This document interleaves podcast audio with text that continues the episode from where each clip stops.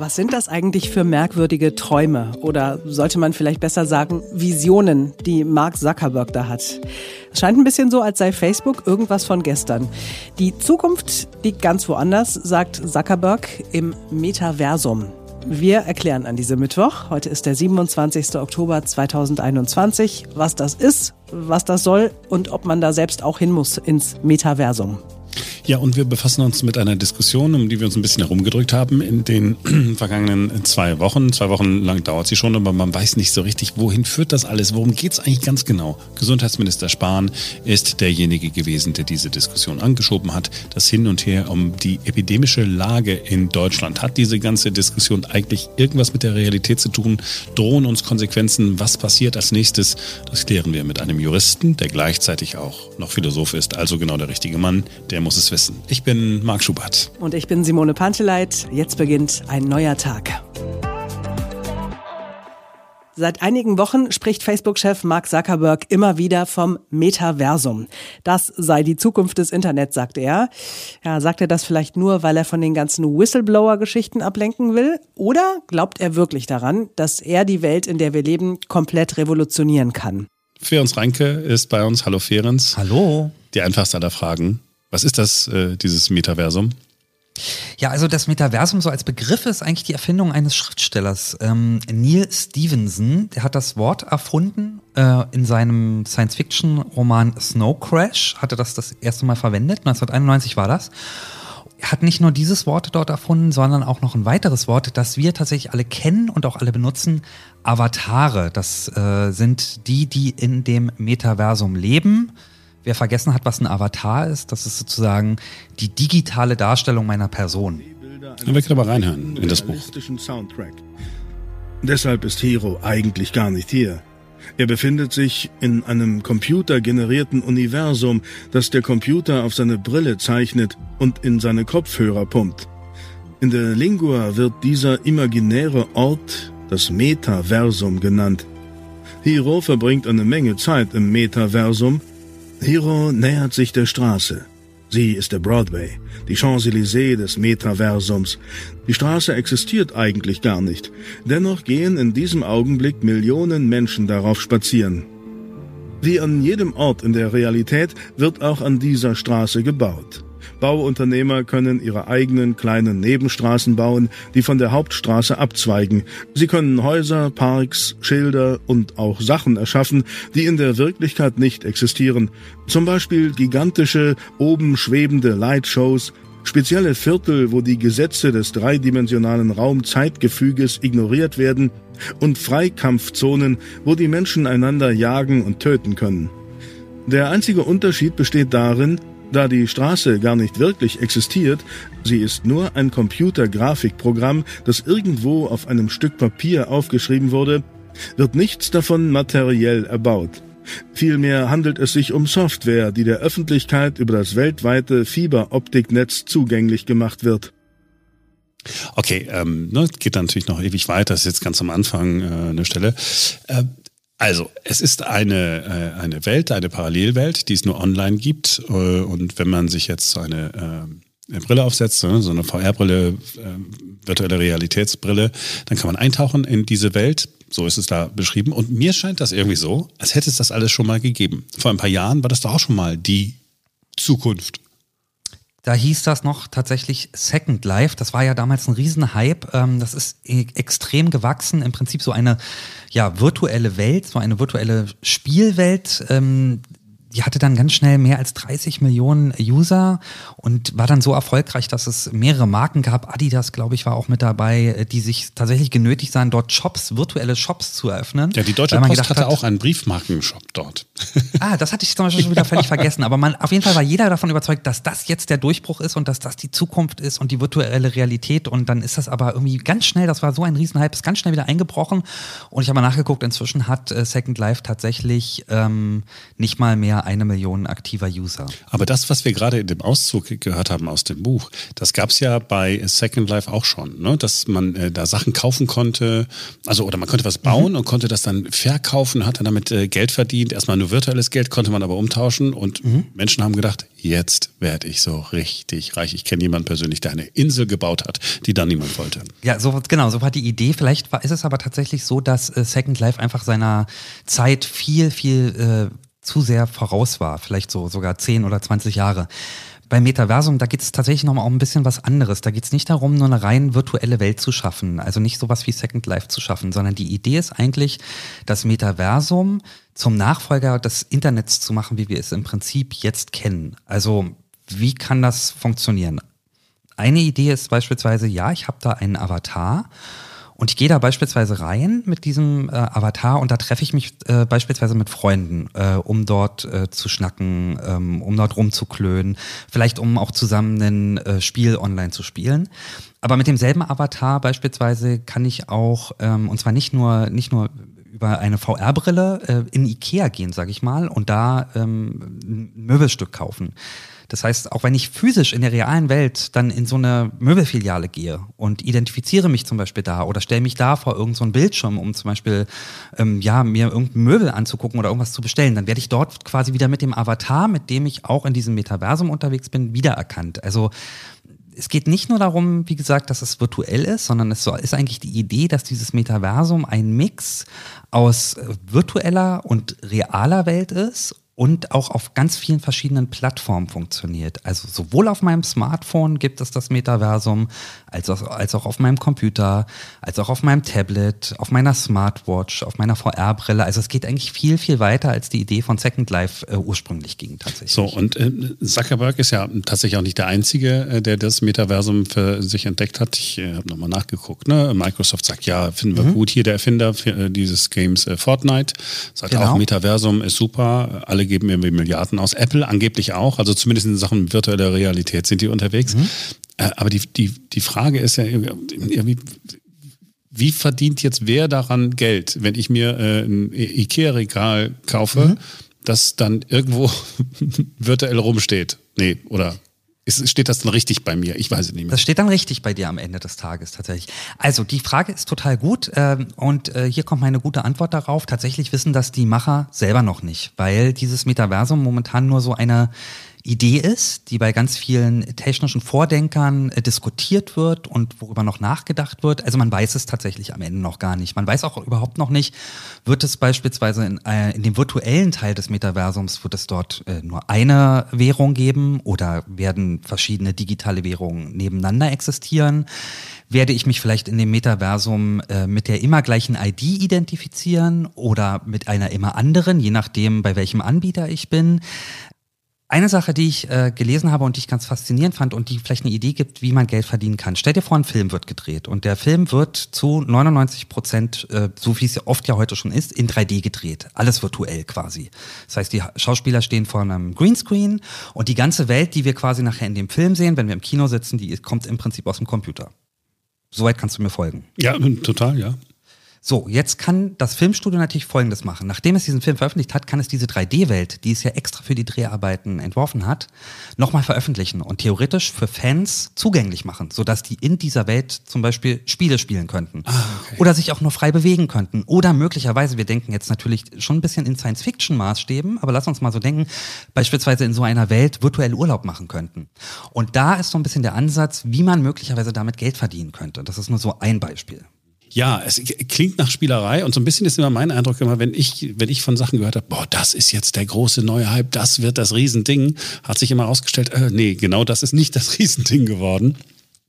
Ja, weil die Realität sich dann doch anders entwickelt hat. Das wird schon noch, noch irgendwie was geben und so. Und wie immer, ich nehme mal an, dass die Pornoindustrie als allererstes sich auf sowas stürzt.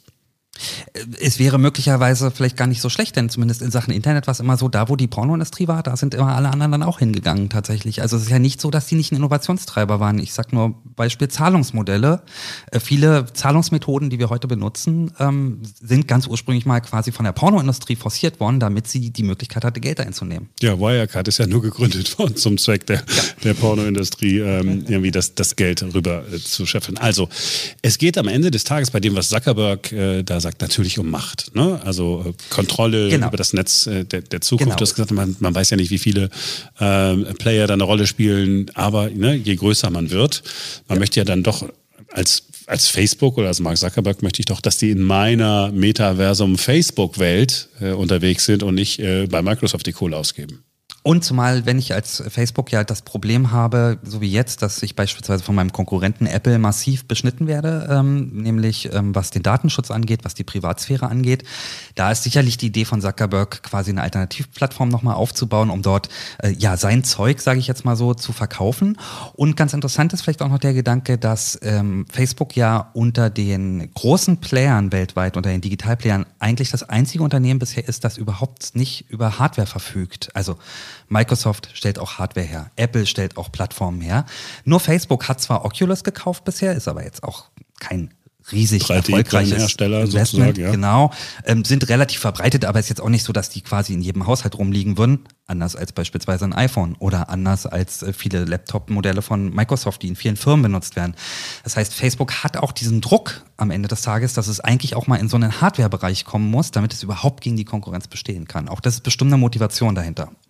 Ja, bin mal gespannt, was er da äh, vorstellen will. Wann, wann sagst du irgendwie dieser Tage? Gibt es mehr Infos? Am Donnerstag werden wir sehen, was dabei rumkommt, wie konkret es ist. Und dann sehen wir ja vielleicht auch, ob Facebook nicht sogar auch einen neuen Namen bekommt oder ob Dienste zusammengelegt werden oder es vielleicht sogar schon ganz konkrete Ideen gibt, wie man ja auf WhatsApp oder Instagram äh, oder wie die anderen Dienste von Facebook heißen, dann in Zukunft zugreift. Mal schauen. Ja.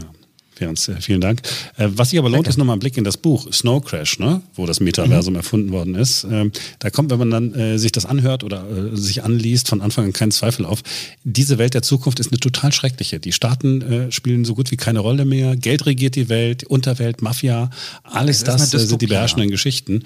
Und es wird Leute geben, die sagen, naja, also wenn man das weiß, ne, dass das die Metaversum Zukunft ist, dann ist doch klar, dass Zuckerberg das will dem ist einfach Profit ja jetzt schon wichtiger als das Wohlergehen der User. Uh, gut, dass Mark Zuckerberg unseren Podcast nicht hört. Der würde deine Aussage jetzt auch als Teil einer koordinierten Anstrengung verstehen, wo es nur darum geht, ein falsches Bild von Facebook zu zeichnen. Der äh, wittert ja anscheinend echt eine groß angelegte Verschwörung. Leidet ein bisschen unter Verfolgungswahn, der Gute. Wir wissen, Corona ist noch nicht vorbei. Wir wissen auch, die Inzidenzwerte steigen wieder. Und wir wissen, dass der Bundesgesundheitsminister will, wie auch FDP und Grüne, dass die epidemische Notlage von nationaler Bedeutung ausläuft. Kaum hatte Jens Spahn das gesagt, gab es auch schon Kritik. Es sei alles noch gar nicht vorbei und es könne alles noch mal richtig schlimm werden. Und Spahn sagt, ja, kann sein, aber das geht dann auch ohne epidemische Lage zu regeln. So richtig weiß man jetzt nicht, was wie welche Folgen haben könnte. Und deshalb besprechen wir das mit Professor Stefan Huster. Er ist Jurist und Inhaber des Lehrstuhls für öffentliches Recht, Sozial- und Gesundheitsrecht und Rechtsphilosophie an der Ruhr-Universität Bochum. Hallo, Herr Professor Huster. Hallo, guten Tag. Ich hoffe, ich sage es jetzt richtig. Die epidemische Lage von nationaler Tragweite, äh, um die es jetzt hier die ganze Zeit geht, helfen Sie mir nochmal, was ist das genau? Das ist eine Voraussetzung, die der Gesetzgeber mit dem Beginn der Pandemie ins Infektionsschutzgesetz geschrieben hat ähm, und von der davon, dass der Bundestag eben äh, feststellt, dass eine derartige epidemische Lage von nationaler Tragweite besteht. Davon hängt dann eben ab, dass weitere Maßnahmen ergriffen werden können und ganz viele Rechtsnormen, die also Corona-Bekämpfungsmaßnahmen vorsehen, äh, nehmen eben auf diese epidemische Lage Bezug und setzen die eben voraus. Und deswegen ist das wichtig, ob der Bundestag eben feststellt, jawohl, diese epidemische Lage besteht oder ob er das nicht tut. Es ist nicht die Bundesnotbremse. Nee, die Bundesnotbremse äh, war was ganz anderes. Die Bundesnotbremse hat darauf reagiert, äh, dass die Länder sich nicht mehr richtig einigen konnten äh, auf ein gemeinsames Vorgehen. Und dann hat der Bund gesagt, gut, dann machen wir das eben jetzt auf Bundesebene und schreiben fest, ab einer bestimmten Inzidenz muss dies und das passieren, überall im ganzen Bundesgebiet. Die ist allerdings inzwischen ausgelaufen und spielt keine Rolle mehr. Sie haben es ja vorhin schon mal beschrieben, aber was ändert sich denn, würde sich denn ändern, muss ich ja sagen, wenn jetzt diese epidemische Lage von nationaler Tragweite einfach so auslaufen würde, wenn man feststellen würde, die gibt es nicht mehr. Ändert sich irgendwas? Drohen die Corona-Zahlen zu explodieren, weil keiner mehr weiß, was er tun soll?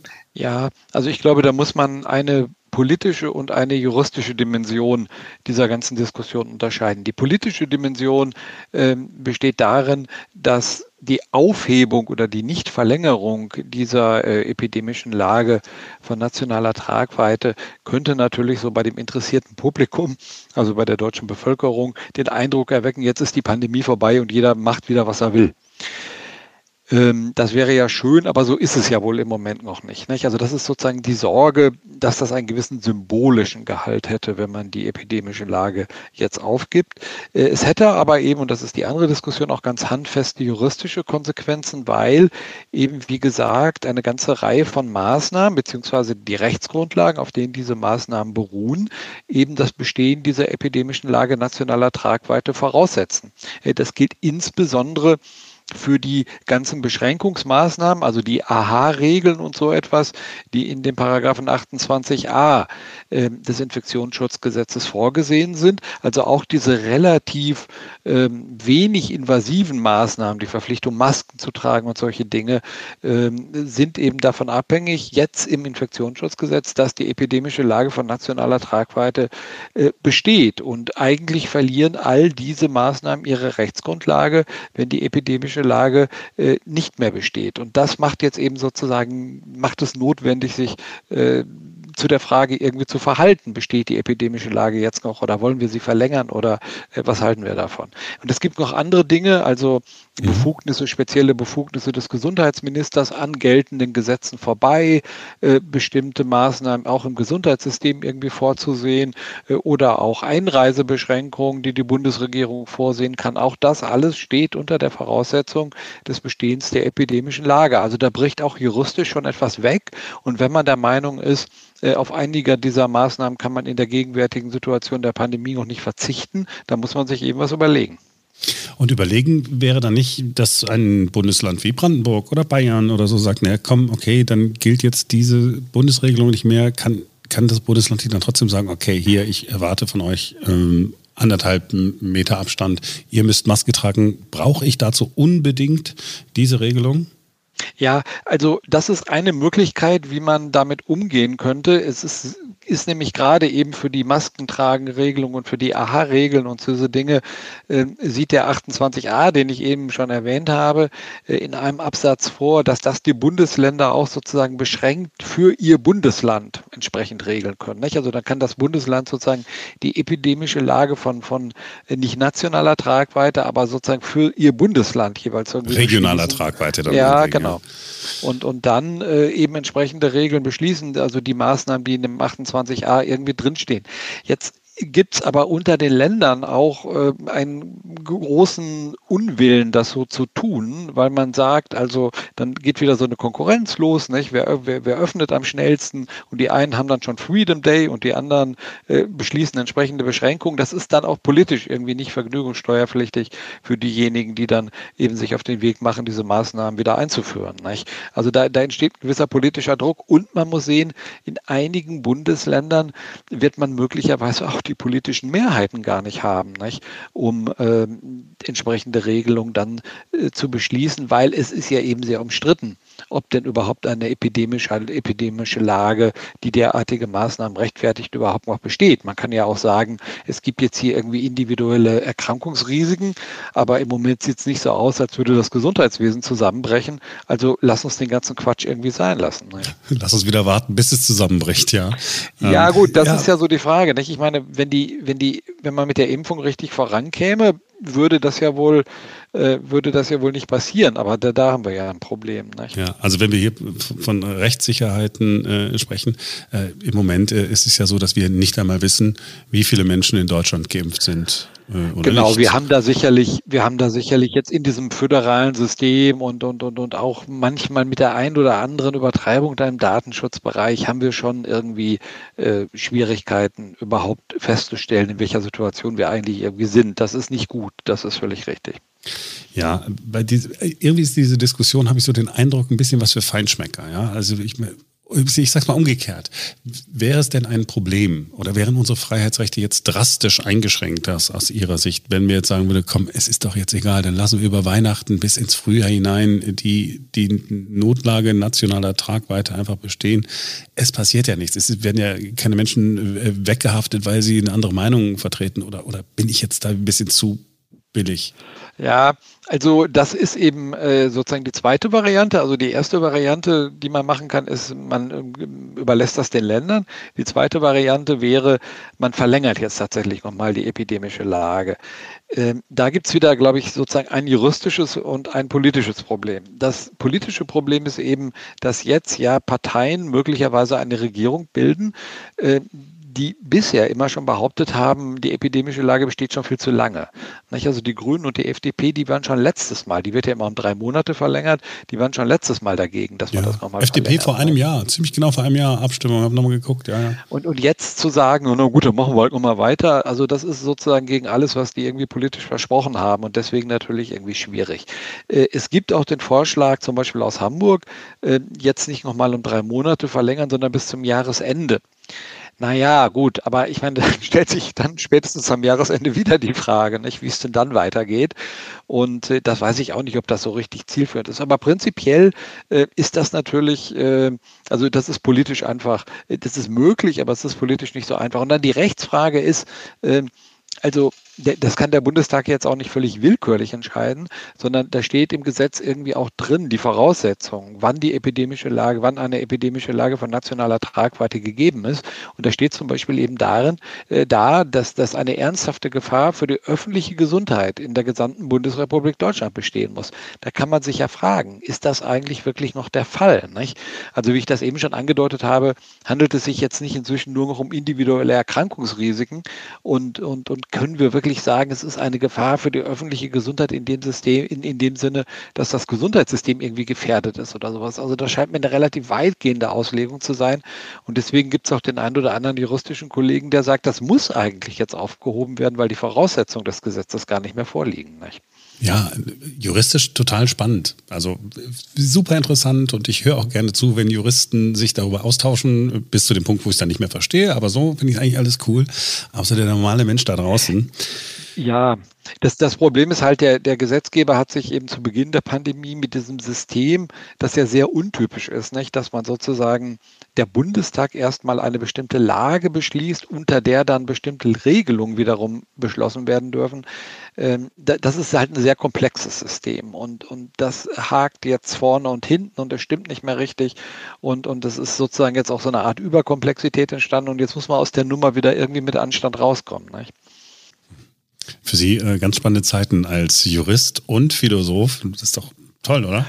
Ja, wir haben äh, tatsächlich äh, Rechtsfragen auf einmal vor uns, äh, vor denen wir vor fünf Jahren noch nicht mal zu träumen gewagt haben. Nicht? Also es ist wirklich erstaunlich, auch mit welcher Geschwindigkeit, mit welcher Dynamik äh, sich da die Dinge entwickelt haben und äh, vor allem auch, wie doch in vielerlei Hinsicht auch eben äh, sich die Gewichte verlagert haben, weg von den Parlamenten hin eben zu den Regierungen und zu den Ministerien. Äh, das hätte man einfach äh, vor ein paar Jahren auch nicht für möglich gehalten. Herr Professor Huster, mal gucken, wann wir wieder miteinander sprechen, wann es wieder Gerne. was zu erklären gerne. gibt. Äh, ich danke Ihnen, dass Sie auch diesmal wieder Zeit genommen haben. Viel Erfolg. Sehr gerne. Gut, danke. Wiederhören. Das war's für heute. Dankeschön, dass ihr reingehört habt. Und wir freuen uns, wenn ihr auch morgen wieder einschaltet, denn dann ist wieder ein neuer Tag. Ja, genau so ist es. Bis dahin, bis morgen.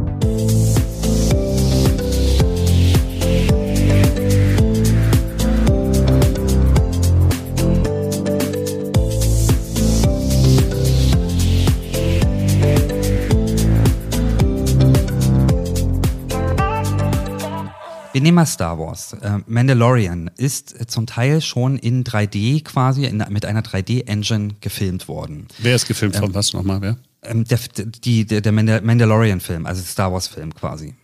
Oh, das kennt kein Mensch. Warte, dann machen wir das anders. Ähm, ich mach's abstrakter.